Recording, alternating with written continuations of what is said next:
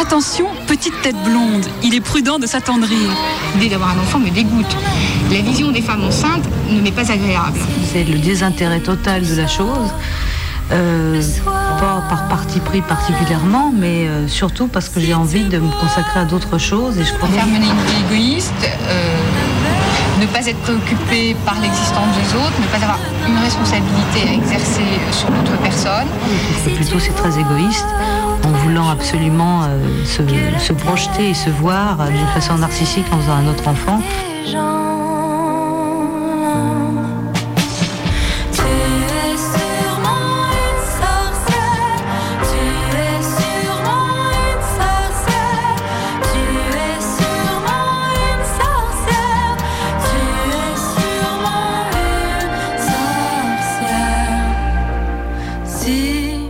Nous avons pris l'habitude de considérer des métaphores comme l'horloge biologique non comme des métaphores, mais comme de simples descriptions neutres et factuelles du corps humain, remarque l'essayiste Moira Weigel.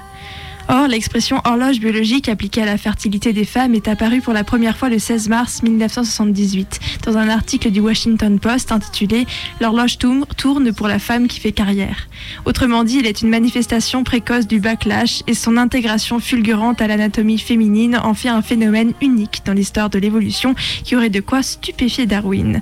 En outre, puisque leur corps offre aux femmes la possibilité de porter un enfant, la nature veut également que ce soit à elle de changer les couches de la dite et du dit enfant après sa naissance, de prendre les rendez-vous chez le pédiatre et aussi tant qu'on y est de laver le sol de la cuisine, de faire les lessives et de penser à racheter du papier hygiénique pendant les 25 années qui suivent. Cela s'appelle l'instinct maternel. Oui, la nature commande très précisément cela et pas par exemple que la société, pour les remercier d'assumer la plus grosse part dans la perpétuation de l'espèce, mette tout en œuvre pour compenser les inconvénients qui en découlent pour elle. Mais alors, pas du tout. Si vous avez compris cela, c'est que vous avez mal écouté la nature. Être général, les gens ne supportent pas du tout les femmes qui ne veulent pas avoir d'enfants. Quand on veut avoir des enfants, on n'a pas besoin de se justifier. Quand on ne veut pas en avoir, on a systématiquement besoin de se justifier. Et ce qui est insupportable, c'est la pression sociale sur les femmes qui ne veulent pas en avoir. Il y a toujours cette question, en fait, qui, j'ai l'impression, ne te laisse pas le choix. Parce que quand on te demande à quand le bébé, est-ce qu'on te laisse le choix de répondre non, je n'en veux pas les hommes sont en général les plus furieux contre les femmes qui ne veulent pas avoir d'enfants. Les femmes le comprennent parfaitement bien parce qu'elles voient ce que c'est, la vie quotidienne, etc., les emmerdes, le boulot et tout. En revanche, les hommes ne supportent pas des femmes qui ne veulent pas avoir d'enfants et on se fait agresser à longueur de temps parce que je pense que c'est une remise en cause très profonde de leur propre sexualité.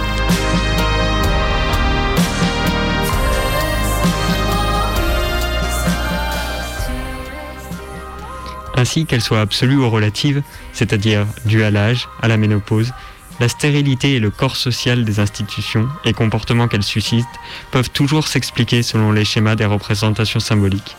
Il, apparaît, en tout cas, que la femme stérile n'est pas, ou n'est plus, à, à proprement parler une femme.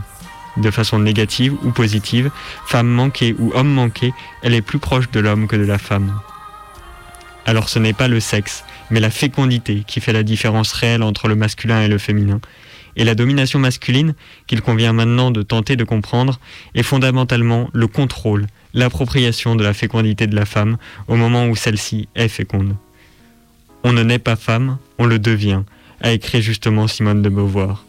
Ainsi, il n'y a pas d'instinct maternel, au sens où l'on l'entend ordinairement, à savoir que la maternité serait une affaire purement biologique, et qu'il va donc de soi que, déterminée par sa nature, la femme ait vocation à l'entretien des enfants et au-delà à l'entretien du domestique. La maternité est un fait social, comme un fait biologique. Il en est de même pour la paternité. Et il n'y a rien dans le fait biologique lui-même qui explique l'enchaînement inéluctable qui, à travers l'instant maternel, voue la femme aux tâches domestiques et à un statut de subordination. Euh, débile, me, faisant une apologie de la femme qui ne prend pas la pilule ou qui finit dans un hôpital psychiatrique si elle prend la pilule et qu'elle n'a pas d'enfant. Euh, une femme qui n'a pas d'enfant qui est un monstre euh, ou une femme qui ne s'épanouit pas. Et c'est un discours que j'ai entendu assez souvent.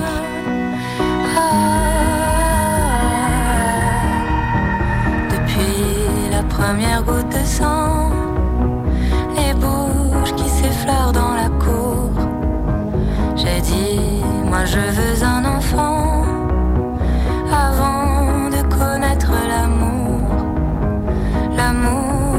déborde de moi, qui dit tu n'es pas comme les autres. Des filles prendront ton cœur à toi, bah toi t'auras une vie grandiose.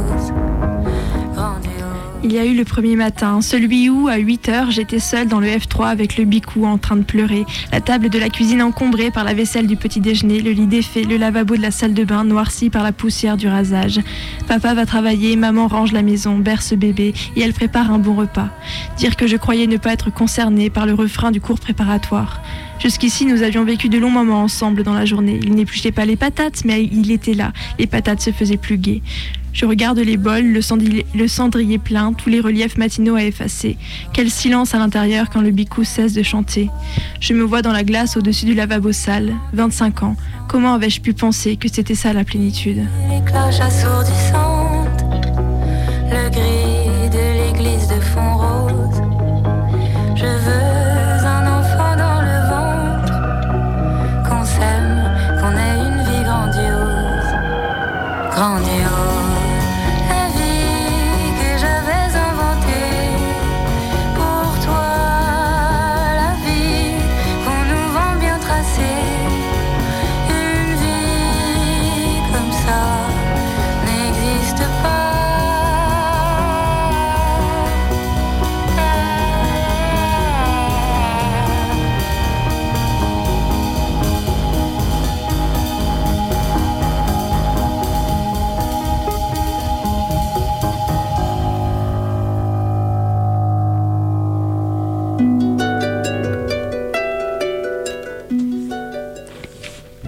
Qui ne devient pas père déroge à une fonction sociale, tandis qu'une femme est censée jouer dans la maternité la réalisation de son identité profonde.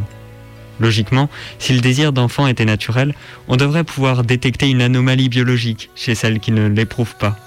À défaut, on leur conseillera de consulter, ou alors, ayant intériorisé la norme, elles le feront d'elles-mêmes. Il faut se soigner, travailler sur soi, jusqu'à ce que le désir d'enfant surgisse. On retrouve là le paradoxe qui s'observe aussi dans le domaine des pratiques de beauté. Être une vraie femme implique de suer sang et eau pour faire advenir ce qui est censé découler de sa nature profonde.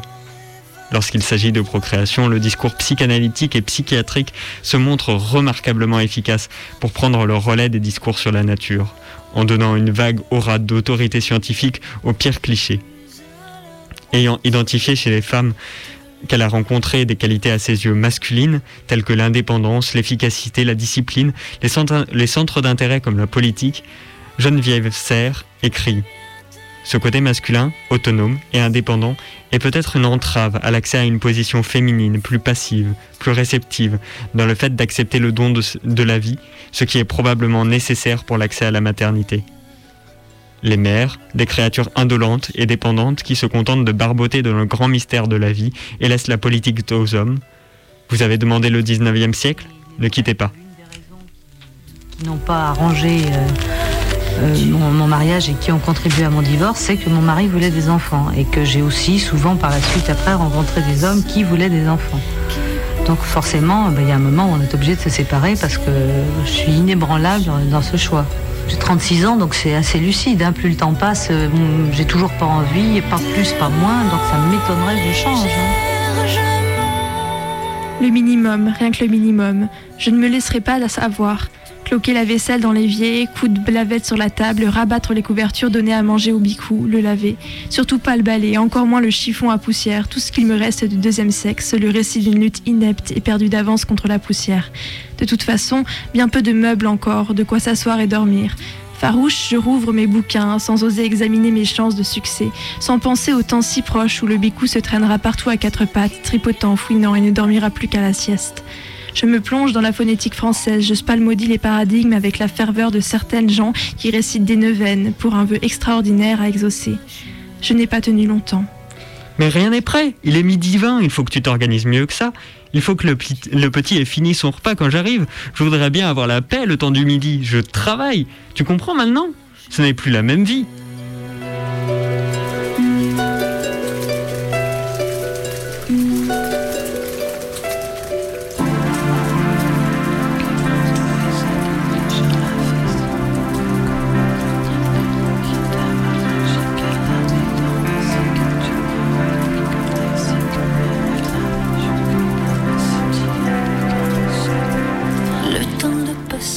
Autant, cela ne signifie pas ne rien transmettre.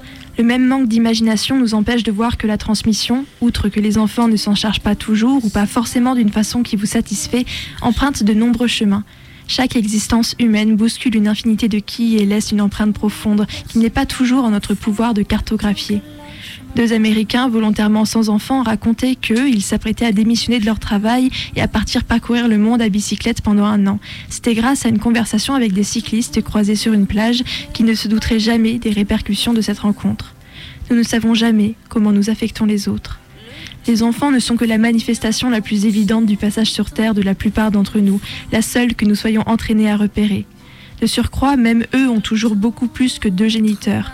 N'êtes-vous pas un peu responsable, par exemple, de l'existence de l'enfant qu'a eu plus tard avec quelqu'un d'autre le compagnon ou la compagne que vous avez quitté, ou de celui conçu par deux amis que vous avez présentés l'un à l'autre? Je prends mes affaires et puis j'arrive. Le temps qu'il me reste pour ce que je laisse là sur l'autre rive.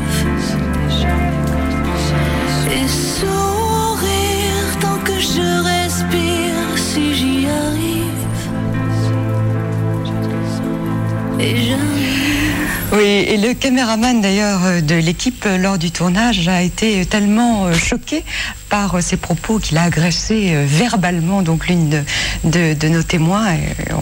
On est tout à fait désolé d'ailleurs pour elle.